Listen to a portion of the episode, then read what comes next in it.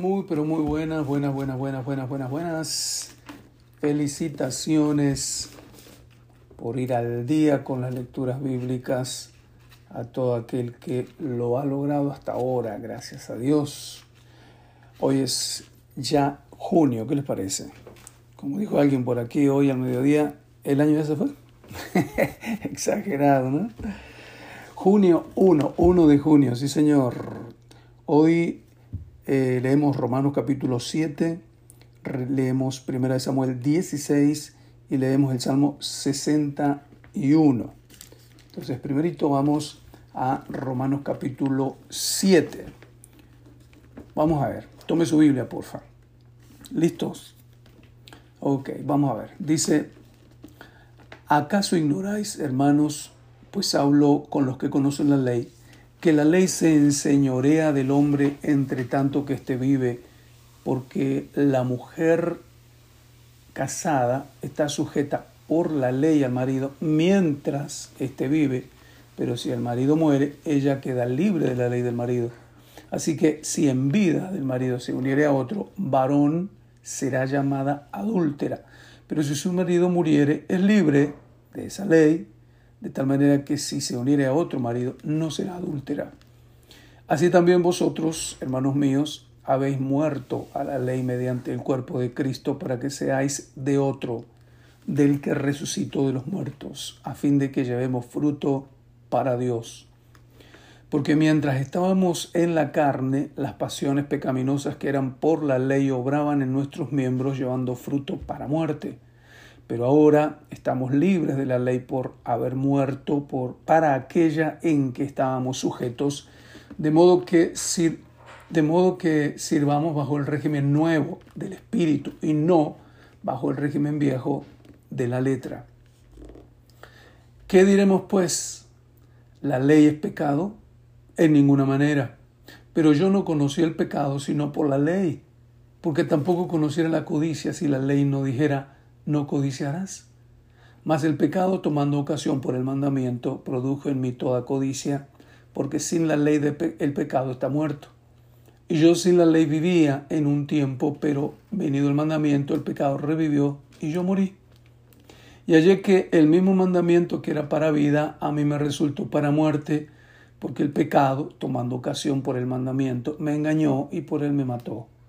De manera que la ley a la verdad es santa, pero el mandamiento y el mandamiento santo, justo y bueno. Luego lo que es bueno vino a ser muerte para mí, en ninguna manera, sino que el pecado, para mostrarse pecado, produjo en mí la muerte por medio de lo que es bueno, a fin de que por el mandamiento el pecado llegase a ser sobremanera pecaminoso. Porque sabemos que la ley es espiritual, mas yo soy carnal, vendido el pecado porque lo que hago no lo entiendo. Pues no hago lo que quiero, sino lo que aborrezco. Eso hago. Y si lo que no quiero, esto hago, apruebo que la ley es buena. De manera que ya no soy yo quien hace aquello, sino el pecado que mora en mí. Y yo sé que en mí, esto es, en mi carne, no mora el bien. Porque el querer el bien está en mí, pero no el hacerlo. Porque no hago el bien que quiero, sino el mal que no quiero. Eso hago.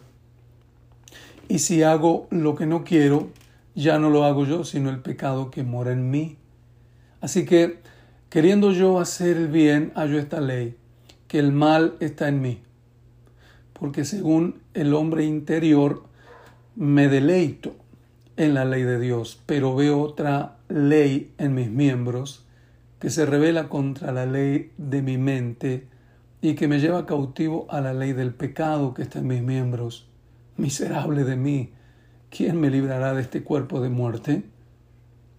Gracias doy a Dios por Jesucristo, Señor nuestro. Así que yo mismo con la mente sirvo a la ley de Dios, más con la carne a la ley del pecado.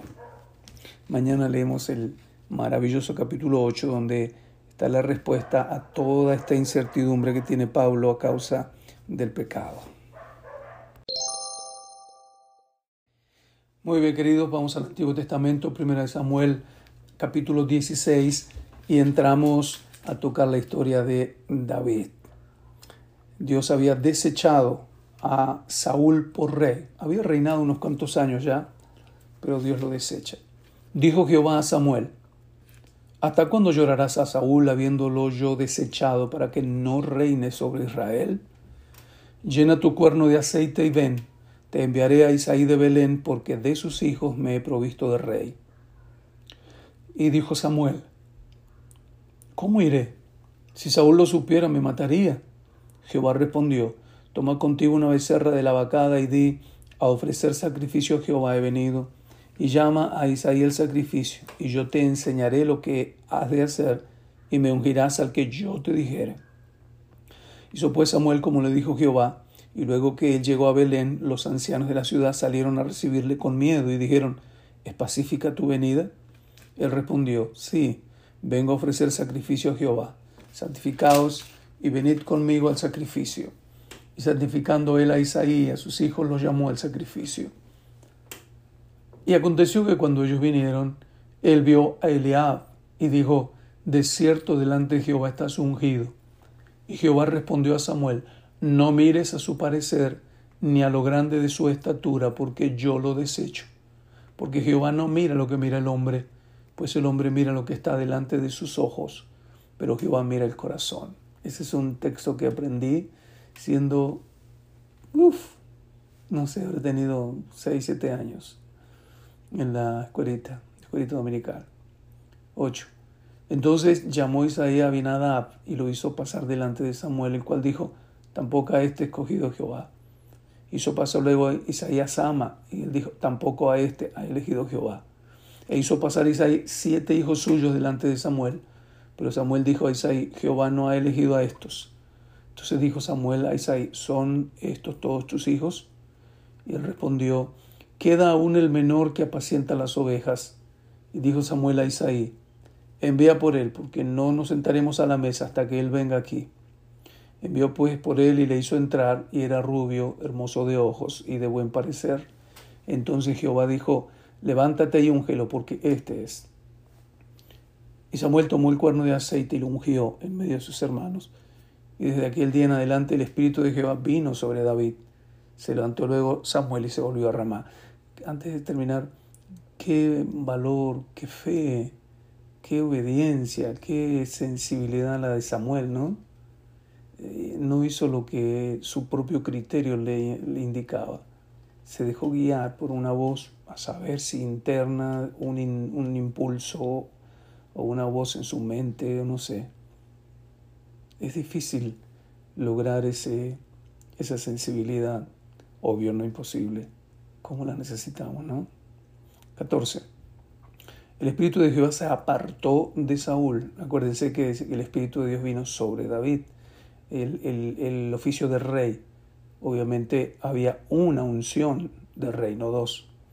O sea, la unción del Espíritu de Dios sobre el rey elegido por Dios sale de Saúl y posa sobre David. El espíritu de Jehová se apartó de Saúl y le atormentaba un espíritu malo. En lugar del espíritu de Jehová venía un espíritu malo de parte de Jehová, es decir, que Dios lo permitía. Y los criados de Saúl le dijeron, he aquí ahora un espíritu malo de parte de Dios te atormenta. Diga pues nuestros señores a tus siervos que están delante de ti que busquen alguno que sepa tocar el arpa, para que cuando esté sobre ti el espíritu malo de parte de Dios, él toque con su mano y tengas alivio. Y Saúl respondió a sus criados, Buscadme pues ahora alguno que toque bien y traédmelo.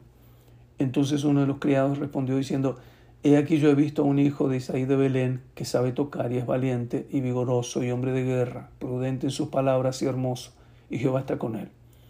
Y Saúl envió mensajeros a Isaí diciendo, Envíame a David tu hijo, el que está con las ovejas.